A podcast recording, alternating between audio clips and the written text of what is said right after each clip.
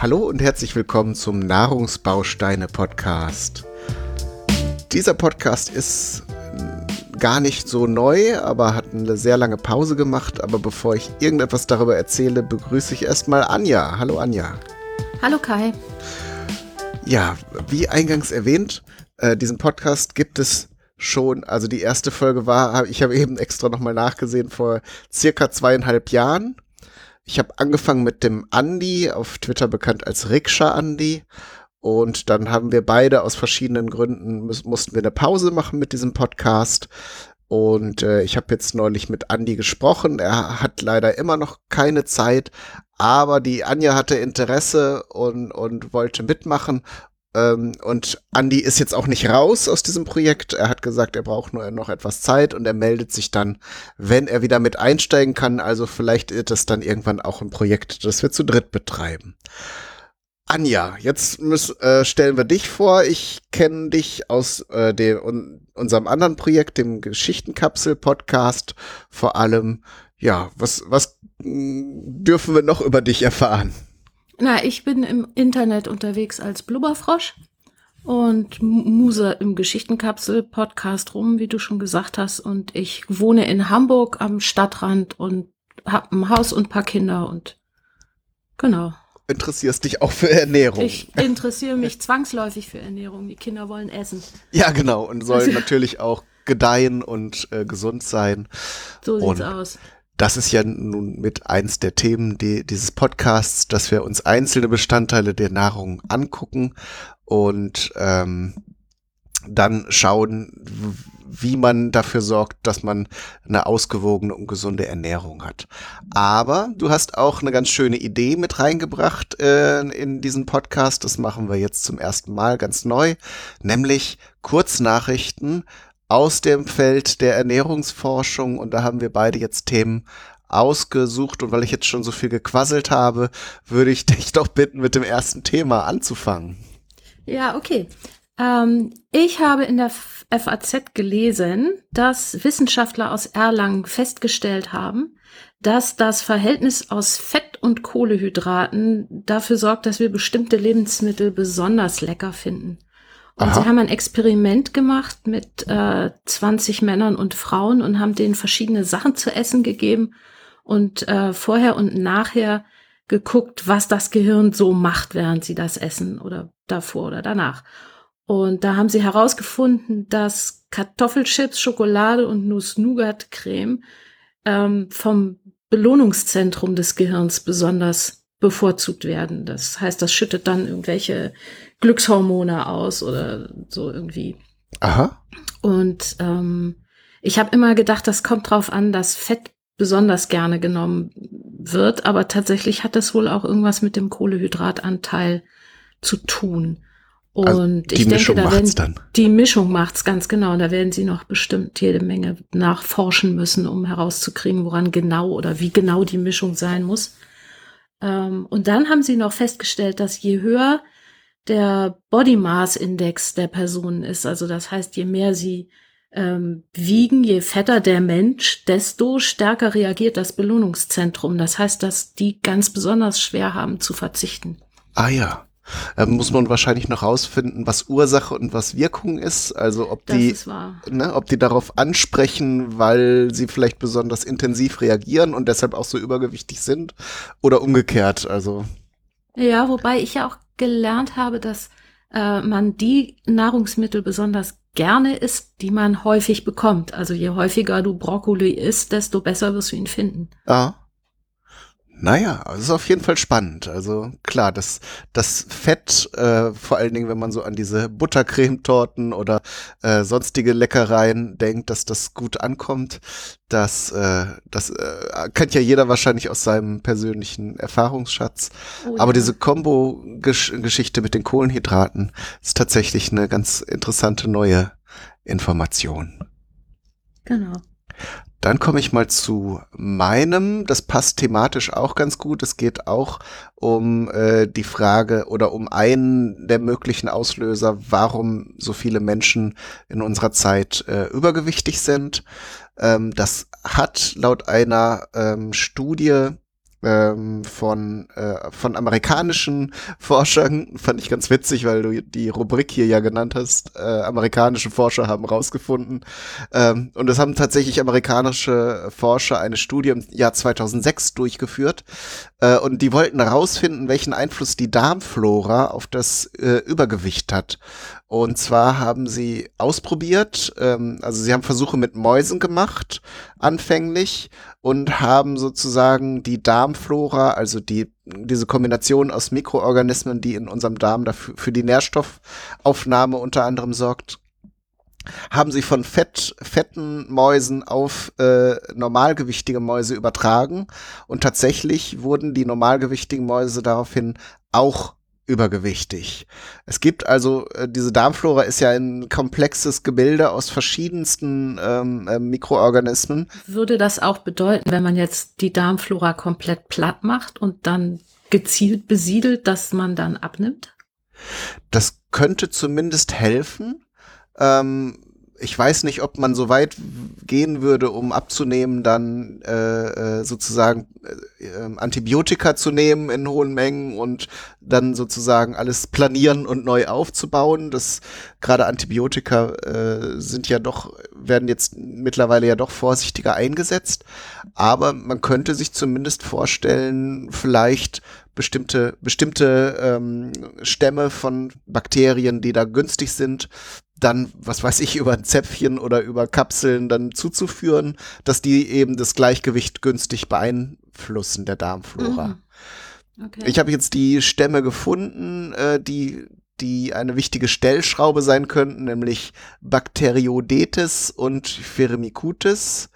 Ähm, es gibt in den USA, das geht da natürlich relativ schnell, bereits äh, Unternehmen, die zumindest die Analyse dieser Darmflora als Service anbieten. Also man kann sozusagen äh, Stuhlproben da einsenden und untersuchen lassen. Ähm, es gibt mittlerweile auch Studien, die sozusagen rausfinden wollen, wie die, äh, wie diese Darmflora ähm, bei, unterschiedlich bei, bei Menschen aufgebaut ist. Und da wird es in der Zukunft sicher noch interessante Ergebnisse geben. Das ist ja spannend. Interessant. Ich habe noch eine Studie vom Max Planck Institut. Die haben nämlich herausgefunden, dass die meisten Eltern den Zuckergehalt von Lebensmitteln falsch einschätzen. Und zwar glauben sie, da sei weniger Zucker drin, als tatsächlich drin ist. Ähm, mhm. vor allen Dingen bei so Nahrungsmitteln wie Joghurt oder, oder Orangensaft, wo man so sagt, so, wow, das ist total gesund, das kannst du gerne essen. Ähm, da ist eben auch mehr Zucker drin, als man denkt. Und das wiederum führt zu dicken Kindern. Das wollen wir nicht. Natürlich. ja, man fällt da sehr oft rein, aber es ist natürlich auch ein bisschen durch die äh, Marketingstrategien der Lebensmittelhersteller oft bedingt, die dann dieses Gesunde auch ja, natürlich sehr hervorheben, Joghurt oder äh, andere Lebensmittel. Ganz häufig hat man es auch bei den Müsli-Produkten, die ja im Prinzip das Gesunde schon mitschwingen haben, äh, die ja. aber dann oft schon extremen Zuckeranteil haben. Das ist wahr äh, entweder eben durch, durch Trockenfrüchte, die ja nun auch nicht ohne sind, oder tatsächlich durch, durch Zucker, der dann äh, auch durch, äh, gibt's ja dann mit so Gebäckstückchen drin oder was auch immer. Ja, oder diese Crunchies, die sie aus Haferflocken machen, die kleben sie ja im Prinzip auch mit, keine Ahnung, Ganz genau. Glukosesirup oder was auch immer zusammen. Ja, darum also ähm, natürlich kann, ist es logisch, dass Menschen, die eben selbst schon übergewichtig sind. Das heißt, für sich selbst diese Einschätzung vielleicht auch noch nicht so ganz günstig rausgefunden haben, das dann auch für ihre Familie nicht gut einschätzen können. Auf jeden Fall. Ähm, vielleicht ergibt sich ja was dann über die äh, Kennzeichnungspflichten. Ich weiß gar nicht, wie da der Stand ist. So viel ich weiß, wird das im Moment noch ab abgelehnt. Ja. Oder, oder die, die Industrie hat irgendwie gesagt, glaube ich, sie machen eine Selbstverpflichtung. ja, das ist der ähm, gängige Trick. Ja, und, ja, wir machen das schon. Kümmert genau, und rechnen das dann auf Tagesbedarf runter und dann weiß man halt am Ende wieder nicht, was, äh, was man tatsächlich an Zucker oder Fett zu sich genommen hat, sondern nur, ähm, also solange die Müsli-Industrie mir sagen kann, dass eine Portion 30 Gramm hat, das ist mal so eine Handvoll. Ja. Ähm, davon wird ja keiner satt. Ja, 30 Gramm sind so ein, zwei Esslöffel. Ne? Ja, genau. Das ist wirklich lächerlich. Genau. Also so kann man nicht also, also ein bisschen, bisschen kann man da natürlich auch über Informationsangebote wie das, was wir hier gerade machen, vielleicht erreichen, aber natürlich die äh, Lebensmittelindustrie sollte vielleicht auch ein bisschen mehr eingeschränkt werden, was so das Tricksen und äh, Bewerben von Sachen angeht, die dann äh, gar nicht so zutreffen. So. Na, ich glaube, die Lobby ist echt ganz schön groß. Das glaube ich auch. Vor allen Dingen gibt's gibt es ein paar große Spieler, die dann entsprechend äh, ja. dafür sorgen, dass das nicht so schnell geht. Genau.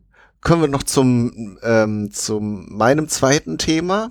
Ähm, das trägt den Titel Frühstücken hält sch äh, schlank aus Wissenschaft aktuell. Äh, da geht es um eine, äh, ein, eine Untersuchung, die in San Diego wieder in den USA durchgeführt wurden. Äh, und das sollte mal die Frage untersuchen, ob Frühstück denn jetzt nun wichtig ist oder nicht. Bei uns heißt es ja, ist die wichtigste Mahlzeit des Tages. Trotzdem, wenn ich so an mich selber denke, äh, gerade zu Studienzeiten bin ich oft dann auch, hatte ich morgens noch nicht so richtig Appetit äh, oder war auch noch nicht richtig wach und wollte mir dann auch nichts zu essen äh, selber machen. Und dann geht man doch oft ohne Frühstück aus dem Haus. Ähm, was ergibt jetzt diese, diese Studie?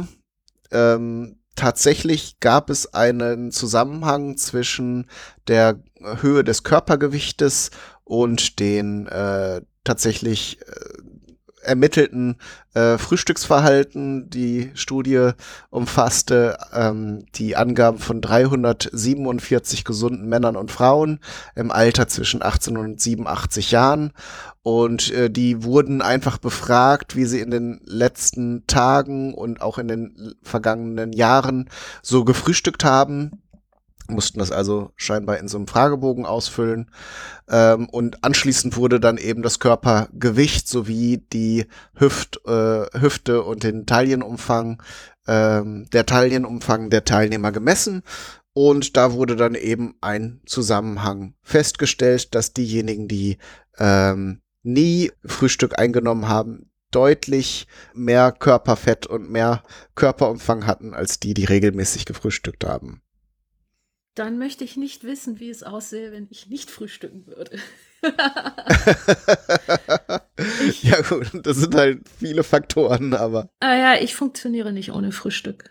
Also ich ähm, werde dann so unter Zucker aggressiv. Ich kann überhaupt nicht arbeiten ohne Frühstück. Okay, also ich, ich äh, komme eigentlich ganz gut aus ohne Frühstück. Ähm, wahrscheinlich besser mit, aber ähm, ich merke dann auch, dass, dass ich dann gegen Mittag auch größere Portionen mir drauflade. Und ich meine, das äh, ist ja schon seit längerem bekannt, dass äh, empfohlen wird, dass man lieber viele kleine Portionen zu sich nimmt, als eben zu, zu warten und dann eben in so einen Fressanfall reinzukommen und sich dann richtig vollzustopfen. Und diese Untersuchung, diese Studie bestätigt eben diese Aussage, dass man eben ja auf jeden Fall schon morgens gleich was essen soll und dann vielleicht häufiger kleine Snacks zu sich nehmen soll.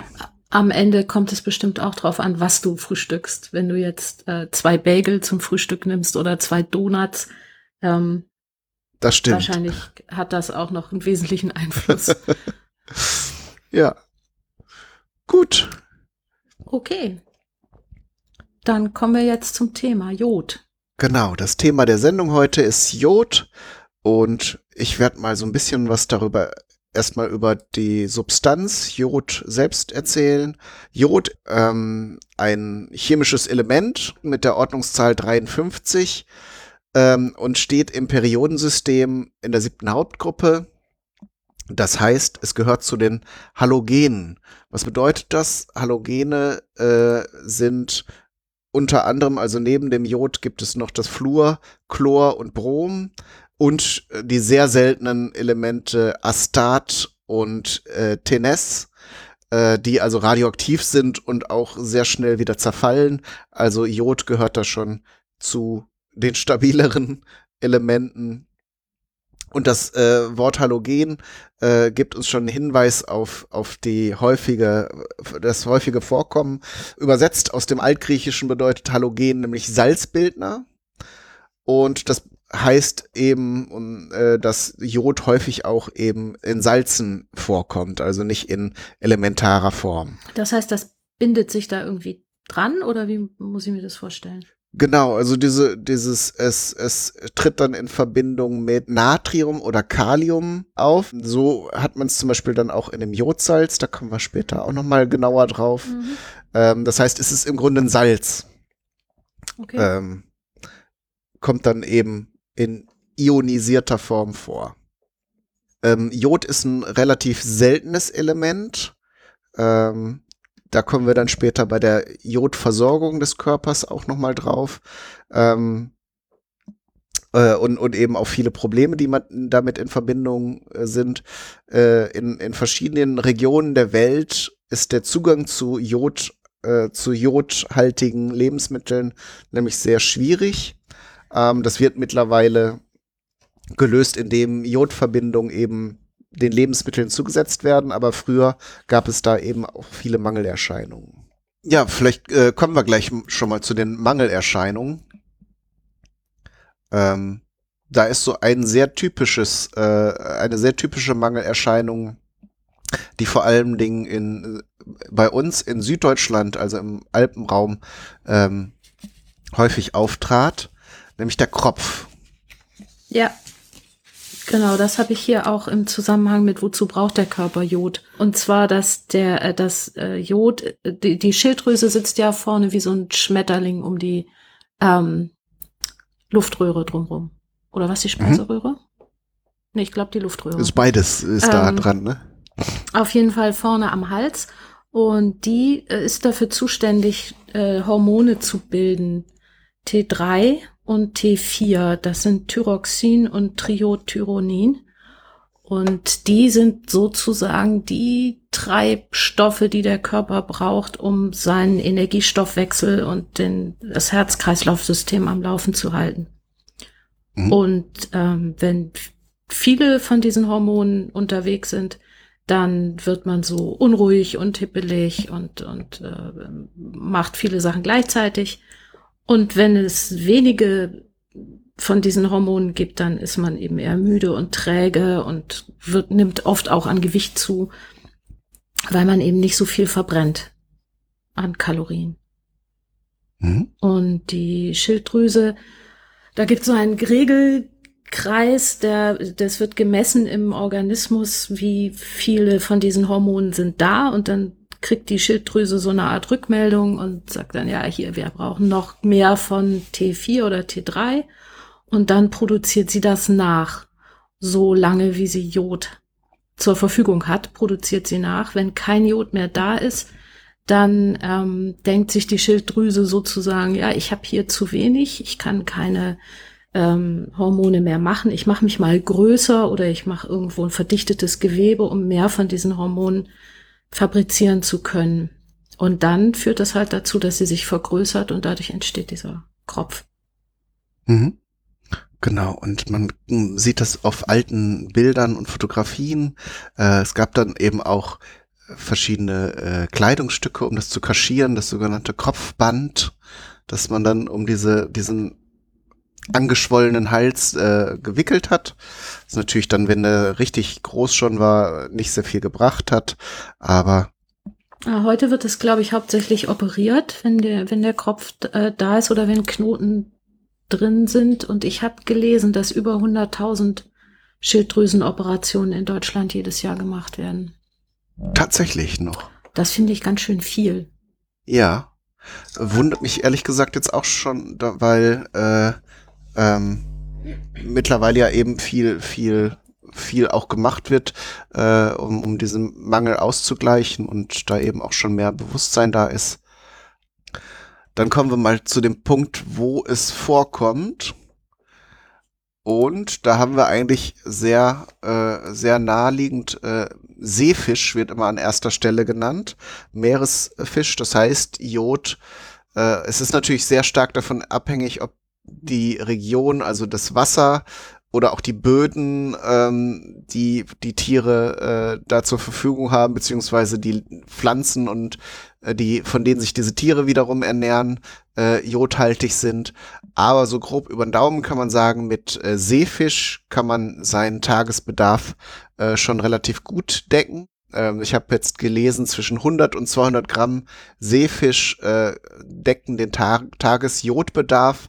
Deshalb wird auch empfohlen, dass man mindestens einmal die Woche äh, äh, Fisch essen sollte. Süßwasserfische wie Forellen oder sowas sind da nicht so hilfreich, sondern eher also Meeresfrüchte auch, Muscheln, äh, Shrimps ähm, und dann eben ähm, Seefische äh, bringen da was ein, was bei uns weniger üblich ist, äh, was aber in asiatischen Ländern sehr viel gegessen wird, ist, sind Algen. Äh, denn die Fische müssen das Jod ja auch irgendwo herbekommen und die bekommen es eben auch aus Meeresalgen. Das heißt, ähm, äh, wenn ihr da, wenn ihr da Rezepte kennt und wenn ihr sowas auch, also da keine Scheu habt, sowas zu essen, wären Algen, wird ja auch immer populärer, ein ganz guter Weg. Jod. Oder vor allen Dingen, wenn ihr auch Veganer oder äh, Veganerinnen oder Vegetarier seid und keinen Fisch essen oder aus auch geschmacklichen Gründen keinen Fisch essen mögt, wären Algen noch eine äh, natürliche Alternative, äh, um sich Jod zuzuführen. Ich habe gelesen, auch Milch und Eier enthalten relativ, also nicht im Vergleich zum Fisch, ähm, nicht so viel Jod, aber halt im Vergleich mit, keine Ahnung, irgendwelchen Gemüsen oder so. Mhm. Ähm. Das liegt, so wie ich es gelesen habe, daran, dass eben dem Futter, den Futtermitteln der Tiere mittlerweile auch Jod zugeführt wird. Also als prophylaktische Maßnahme ähm, wird, wird das mittlerweile gemacht und dann enthalten die Lebensmittel natürlich auch Jod. Und dann habe ich noch irgendwo gelesen, dass die Böden in Deutschland relativ wenig Jod enthalten und dass deswegen mhm. in den Gemüsen, die wir hier bei uns äh, ernten, auch nicht so viel Jod drin ist wie jetzt in anderen Ländern. Ich habe aber ehrlich gesagt keine Ahnung, welche Länder viel Jod in ihren Böden haben. Vielleicht in Skandinavien nee, auch nicht oder gefunden. so, wo mehr Wasser ist, mehr Meerwasser. Ne? Kann sein, dass das dann aus dem Meer irgendwo sich abgelagert hat. Und na, last but not least, wir haben es eingangs schon erwähnt, das Jodsalz ist äh, mittlerweile, da wird dem Salz einfach nochmal, äh, werden nochmal Jodsalze, Kaliumjodid oder das Natriumjodid zugesetzt, um da eben auch über das äh, über das alltägliche Würzen der Speisen äh, so eine gewisse Grundversorgung zu gewährleisten. Das bringt mich auf die Gegenspieler. Ähm, mhm. Ein wichtiger Gegenspieler von Jod ist Fluor. Und deswegen finde ich das höchst merkwürdig, dass ich Salz mit Jod und Fluor äh, kaufen kann, weil sich das gegenseitig aufhebt. Also das Fluor Aha. und Salz behindert ähm, die Jodaufnahme im Organismus auch Flur in ah, der ja. Zahnpasta oder, oder Flurtabletten, die man ja Kindern äh, gerne gibt, ähm, behindern die Jodaufnahme, außerdem Mangan, Kupfer und Kobalt, Kobalt, aber das ist jetzt, glaube ich, nicht so relevant für unseren täglichen Gebrauch. Ja, ich habe noch gelesen, dass dann ähm, äh, die Aufnahme von Jod aus dem Trinkwasser, so als Spurenelement, ähm, auch schwieriger wird, wenn das Wasser sehr kalkhaltig ist. In manchen Regionen ist ja im Trinkwasser sehr viel Kalk. Ist jetzt auch nicht schwierig oder giftig, aber für die Aufnahme von Jod äh, ist es dann eher ungünstig. Was ganz wesentlich wohl die Jodaufnahme hemmt, ist Soja. Und das Aha. fand ich interessant, weil ähm, ich man ja auch gewöhnt ist, dass man seine Sushi jetzt ordentlich mit Sojasauce begießt. Ähm, ja. Das würde dann wiederum die Jodaufnahme behindern. Okay. Ja, persönliche Erfahrung mit Jod. ja, ähm, ich glaube, dass wir auf jeden Fall zu wenig Fisch essen. Also meine Familie. Ich weiß nicht, wie das bei euch ist, aber ähm, die Kinder bevorzugen Fischstäbchen ähm, und nehmen dann wahrscheinlich hauptsächlich Panade zu sich und weniger Fisch. ähm, ich habe äh, hin und wieder machen wir Sushi selbst. Das mhm. ist gar nicht so furchtbar schwierig, wenn man ähm, das mal ein bisschen geübt hat, wie man diese Rollen genau. fabriziert. Ähm, ansonsten habe ich jetzt gerade ganz heiß auf dem Markt ist etwas, das heißt Pokeball. Hast du das schon mal gehört?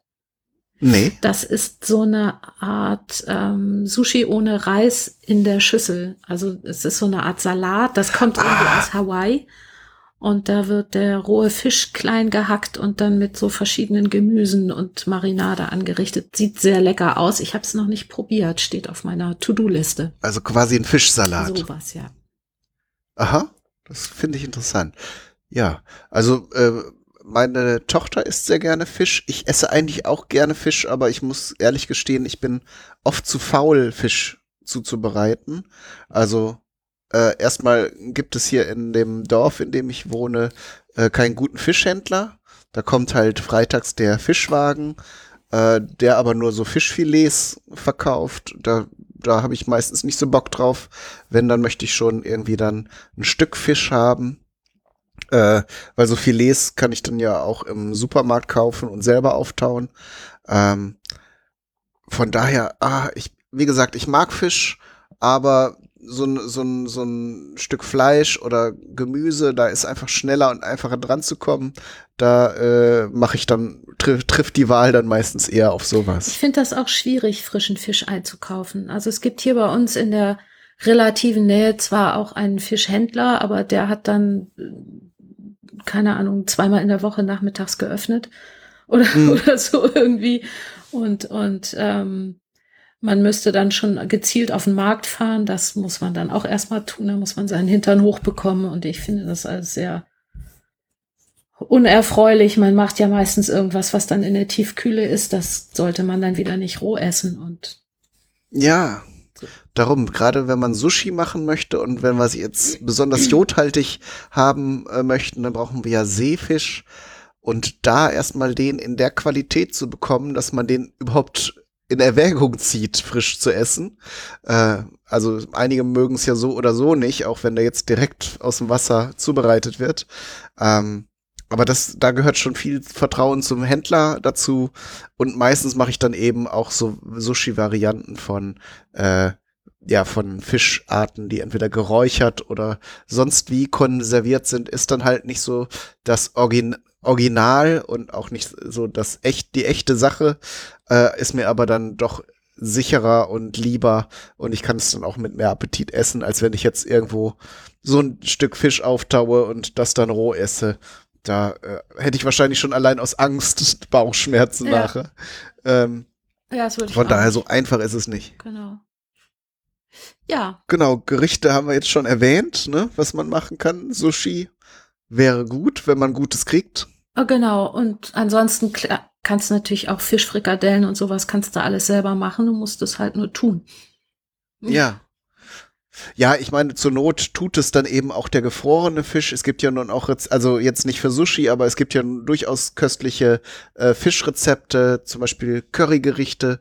Ein, ein Lieblingsgericht aus äh, Kindertagen, das ich, fällt mir gerade auf, auch schon lange nicht mehr gegessen habe, ähm, ist so ein äh, Weißfisch. Da kann man im Grunde ähm, alle Sorten nehmen, die man so zu kaufen kriegt, in einer Currysoße. Mhm.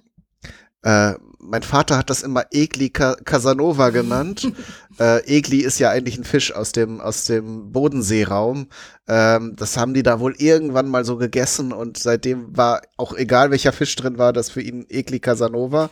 Ähm, das wird dann eben mit einer, äh, mit einer einfachen Currysoße, also Mehlschwitze, dann ein bisschen Brühe, vielleicht ein bisschen Milch noch dazu äh, oder Sahne und äh, Currypulver zubereitet und es kommen geröstete Mandelblättchen Blättchen drüber. Mm, Das klingt lecker. Und das isst man dann mit Reis und wirklich ist ein, ist ein sehr einfaches, aber auch sehr leckeres Gericht. Was man auch relativ leicht selber machen kann, ist, du kennst bestimmt diese Fischfilets, die mit so einer Knusperkruste überbacken sind. Mhm. Ähm, wenn sie aus der Tiefkühltruhe kommen, sind sie immer der Renner hier. Äh, Mhm, bei- à la Bordelaise. Ich wollte das nicht so deutlich sagen. Ja. Aber das kann man auch sehr, sehr einfach selber machen. Man braucht im Prinzip nur äh, Butter mit Semmelbrösel, Mandeln, bisschen Kräuter. Da gibt's viele Mhm. Rezepte äh, auch im, im Netz. Äh, das wird einfach oben drauf gestrichen, das schiebt man in den Backofen. Das ist also auch nicht, nicht so ein Hexenwerk. Ja. überlege ich auch oft. Also der Griff in die äh, äh, Kühltruhe ist da natürlich, also beim, beim Supermarkt ist natürlich schneller. Ähm, allerdings verwenden die dann oft auch Margarine und man weiß nicht, ob die Kräuter, die da drin sind, so frisch sind. Äh, schmeckt natürlich, aber wenn man selber diese Kruste macht, weiß man eben, was man reingetan hat und äh, vielleicht schmeckt es dann sogar noch besser. Hast du es mal so ausprobiert oder? Ich habe das ähm, früher ein paar Mal gemacht und es äh, ist dann nach unserem Umzug hier an den Stadtrand ein bisschen wieder ins Hintertreffen geraten, weil wir, haben, ja. wo wir früher gewohnt haben, da gab es halt einen sehr guten Fischhändler. Und da ist man dann häufiger vorbeigekommen und hat irgendwas eingekauft und es ist halt jetzt so etwas schwierig, genau, schwieriger es, geworden. Es ist dann ja nicht nur, dass man die Kruste selber macht, sondern man kauft dann vielleicht auch ein bisschen besseren oder frischeren Fisch, ne? Genau, äh, und wenn du dann. Wobei man das sicher auch mit den gefrorenen Filets machen könnte. Das glaube ich auch. Allerdings finde ich oft, wenn du, wenn du so Filets aus der Tiefkühltruhe holst, wenn die dann auftauen und dann wird das immer so sapschig. Die Konsistenz ist halt mhm. einfach nicht dieselbe, wie wenn du frischen Fisch nimmst. Das stimmt ich wollte noch mal kurz zu sprechen kommen auf die äh, Meeresalgen. Ähm, ich kenne das, weil ich ja nun auch so ein bisschen Verbindung zu Asien und, und zu China habe. Ähm, es gibt ganz viele Snacks, äh, die kann man hier auch kaufen, wenn man in diesen Asia-Läden mal ein bisschen stöbert. Und zwar gibt es dieses, diese Nori-Algen, die man ja um die Sushi auch äh, äh, wickelt, ähm, auch mit verschiedenen Gewürzen, äh, so als Snack das, was der Japaner oder äh, auch andere Asiaten so zum, zum Bier trinken oder zu, einfach so zum, zum Knabbern äh, ähm, nehmen. Die sind dann nicht ganz so kompakt wie die Nori-Blätter, aber im Grunde die gleiche Sache. Ähm, und dann eben mit Sesam oder mit verschiedenen Gewürzmischungen äh, ähm, noch, noch versehen. Das klingt interessant. Und das kaufe ich auch manchmal ganz gern. Das hat wahrscheinlich weniger Kalorien als Kartoffelchips. Auf jeden Fall, obwohl ein bisschen Fett ist, glaube ich, auch dran, ähm, aber es ist natürlich äh, doch noch gehaltvoller und gesünder, glaube ich, insgesamt als, als ein Kartoffelchip. Ähm, und man hat natürlich noch interessante andere Geschmackserlebnisse. Ich habe hier aktuell zu liegen äh, die Varianten Wasabi und Kimchi-Geschmack. Das muss man aber und mögen, ne? Ja, ist beides scharf. Also meine Tochter mag diese Snacks eigentlich auch gern, aber scharfe Sachen, das äh, ist nicht so ihr Ding. So dass ich die jetzt so nach und nach selber aufessen muss. Und ich muss ehrlich gestehen, äh, im Vergleich zu einer Tüte Kartoffelchips, also die Packungen sind wesentlich kleiner. Das ist so eine Schachtel, da sind dann so vier, fünf von diesen Blättern drin und die sind etwa etwas kleiner als Spielkarten so. Ähm, aber es ist jetzt nicht, dass man in so einen Fressimpuls kommt, äh, mhm. wie bei Kartoffelchips. Also wenn, wenn ich die alle hab, ist auch erstmal für eine Weile gut. Ähm, vielleicht sagt der Körper einem dann auch indirekt, dass man dann seine Jodversorgung erstmal wieder äh, abgesichert hat und dass man die dann nicht mehr braucht. Mhm. Ich weiß nicht, wenn der Körper uns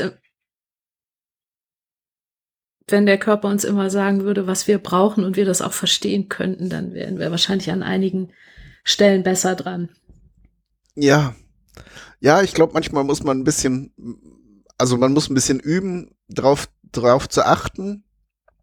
Und man äh, neigt häufig dazu, die falschen Schlüsse zu ziehen. Das, ich habe da auch mal gelesen, dass man dann, äh, dass man dann, äh, wenn man jetzt Appetit auf das und das hat, eigentlich einen Mangel an an irgendeinem Mineral oder so hat, äh, aber das dann auch mit gesunden Lebensmitteln sozusagen. Also wenn man jetzt Bock auf ich, ich habe es jetzt nicht präsent, wenn man jetzt Bock auf Kartoffelchips oder Schokolade hat, dann äh, möchte man eigentlich irgendein Mineral oder so auffüllen. Okay, das. Habe ich aber auch noch nicht äh, geprüft, ob das, ob das so echt ist oder ob das auch wieder nur so ein reißerischer Artikel war. Dann müsste man aber auch wissen, halt, welches Mineral. Das sagt einem der Körper mhm. eben nicht. Sondern er wird sich wahrscheinlich auf das beziehen, was er kennt. Genau, ja, und das ist ja das, was du eingangs meintest. Es hat viel mit äh, Essen, äh, Ernährung hat auch viel mit Erfahrung zu tun. Ja. Und äh, wenn man am Anfang vielleicht viele Sachen nicht so richtig gelernt hat, dann macht man denselben Fehler vielleicht ein Leben lang. Möglicherweise. Aber da, dagegen arbeiten wir beide ja jetzt an. Und ich würde sagen, machen wir den Deckel auf für diese Folge, ich glaube, ne? wir haben an alles gedacht, ja. Denke auch. Ich danke dir, Anja. Und an alle Hörerinnen und Hörer, Hörer da draußen sage ich äh, alles Gute, bis zum nächsten Mal und tschüss. Ja, tschüss.